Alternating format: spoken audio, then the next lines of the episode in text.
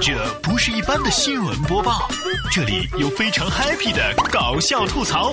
然哥说新闻，轻松听新闻。然哥脱口秀。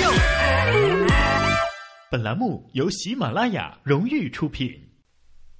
然哥说新闻，新闻脱口秀。各位听众，大家好，我是然哥。今天的节目呢，先给大家讲一个励志的爱情故事。说四川的一个小伙子逆袭迎娶了英国的美女歌手，初中文化，是酒吧服务员，而他呢，毕业于伦敦大学音乐系，是嘉宾歌手。在这个男孩的不断的努力的追求之下，这个女孩终于同意了两个人的恋爱关系。虽然说双方的口语交流需要软件翻译来实现，但是彼此呢，从来都没有觉得无趣。五月一号，这个男孩叫做杨滩。和他的英国妻子朱迪举办了一场传统的中国式婚礼。这这这新闻真的不是翻译软件的软广告吗？这俩人以后啊也不用担心会吵架，不然的话这吵个架还得要实时翻译软件来翻译。哎，下面要说的呢也是一段神奇的恋情。前段时间在波士顿的马拉松赛上，一个大妈跟一个陌生的大叔一吻定情，之后是一直心心念念的。哎呀，咋没有留下这个大叔的联系方式呢？好在他的女儿在网上帮他发起了寻找我老妈一见钟情的神秘大叔这样的活动，果然最近找到了。呃，不过呢，找到的是大叔的老婆。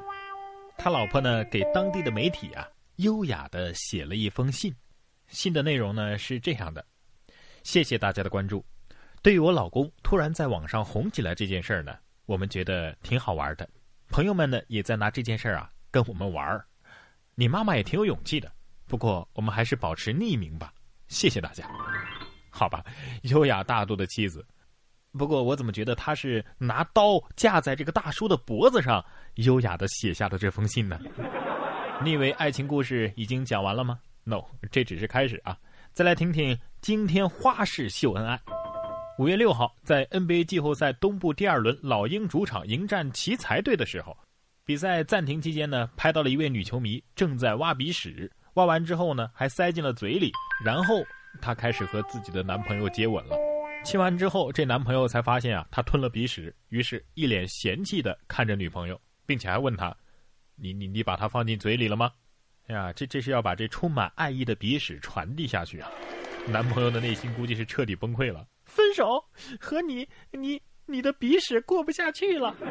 女友呢则很委屈，你不是说爱我的全部吗？你个骗子！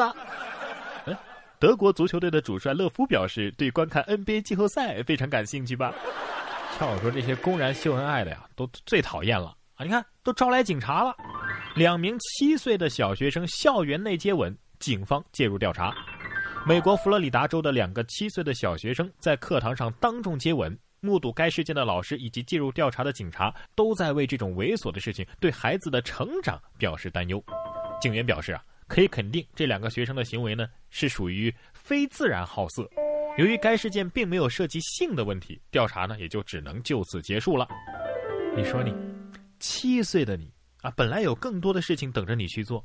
什么调皮呀、捣蛋呐、捉弄人呐、打游戏、虐待成年人呢、逃课、去发展一种神童技能，都可以吗？想接吻，等十岁再说吧。然哥认为这种行为啊，就应该抓起来判二十年，然后呢，你就可以正大光明的接吻了。你以为不接吻、不秀恩爱就完事儿了吗？这美国有个女生啊，因为胸部过于丰满，也被勒令停课了。就读于美国宾夕法尼亚州哈里斯堡学校的女孩叫做亚历克苏斯·米勒·威格福。哎呀，这名字够长的。日前被学校勒令停课一天，原因呢是学校认为她的舞会礼服啊过于暴露。但是她的母亲阿丽莎·斯尼德则认为，真正的原因就是这个老师啊嫌她女儿的身材过于丰满了。我觉得你们都想多了，只是因为长得丑而已。也有可能因为老师也是女的，羡慕嫉妒恨嘛？感觉学校的这个行为是不是无意识的说出了这个学校其他的女生都是平胸呢？其实身材什么的都是以脸为基础的。最近这个啤酒肚男生还受到了追捧呢。你还在迷恋六块腹肌的肌肉男吗？哼，你已经 out 了。近日，欧美的社交网站已经掀起了一股晒啤酒肚的热潮，一众男网友们是纷纷的上传自己小腹微凸的照片，得到了女网友的热捧。女性坦言呢，啤酒肚男不会让我们对自己的身材没有安全感。另外，你抱男人的时候也不想抱一块石头吧？继女人贫乳是美之后，现在男人啤酒肚也是帅了。我猜这条新闻肯定是男记者编的。其实啊，长得帅怎么都好，不然的话连工作都不好找。招聘也看颜值，还要问星座，处女座就受到了歧视了。要是你是白羊座，就会优先考虑摩羯、狮子、金牛也不错。最近一家网络媒体的主管招聘助手，明确提出了星座要求。主管说不要处女座，是因为这个处女座呀太抠细节了，往往忽视了大局。有调查显示，招聘当中最不受待见的就是处女座、天蝎座和双鱼座。这处女座简直就是躺枪专业户啊！哎，然哥有个白羊座的哥们儿表示，为啥我也找不到工作呢？还有。天蝎座的比尔盖茨看到这个新闻之后笑而不语。接下来的时间我们来关注男性健康啊。男子在生殖器包皮内藏毒，坐火车被民警查获。四月二十九号，在北京西开往拉萨的列车上，乘警例行巡视当中发现一个男子形迹可疑，将他带离车厢之后呢，进行尿检，居然是呈吗啡阳性，但是呢又没有发现任何的毒品。民警反复的盘查，男子终于承认啊，我的确是藏毒了。并且从生殖器的包皮当中取出一个塑料纸的小包，里面有一号海洛因零点一克。哎呀，这新闻可以评上最佳戒毒广告了。毒品都是这样运输的，你还敢吸吗？朋友，如果包皮过长，你已经站在了犯罪道路的边缘上。某某男科医院。那么问题来了，这警察叔叔是怎么发现他形迹可疑的呢？警察叔叔嘛，当然很机智了。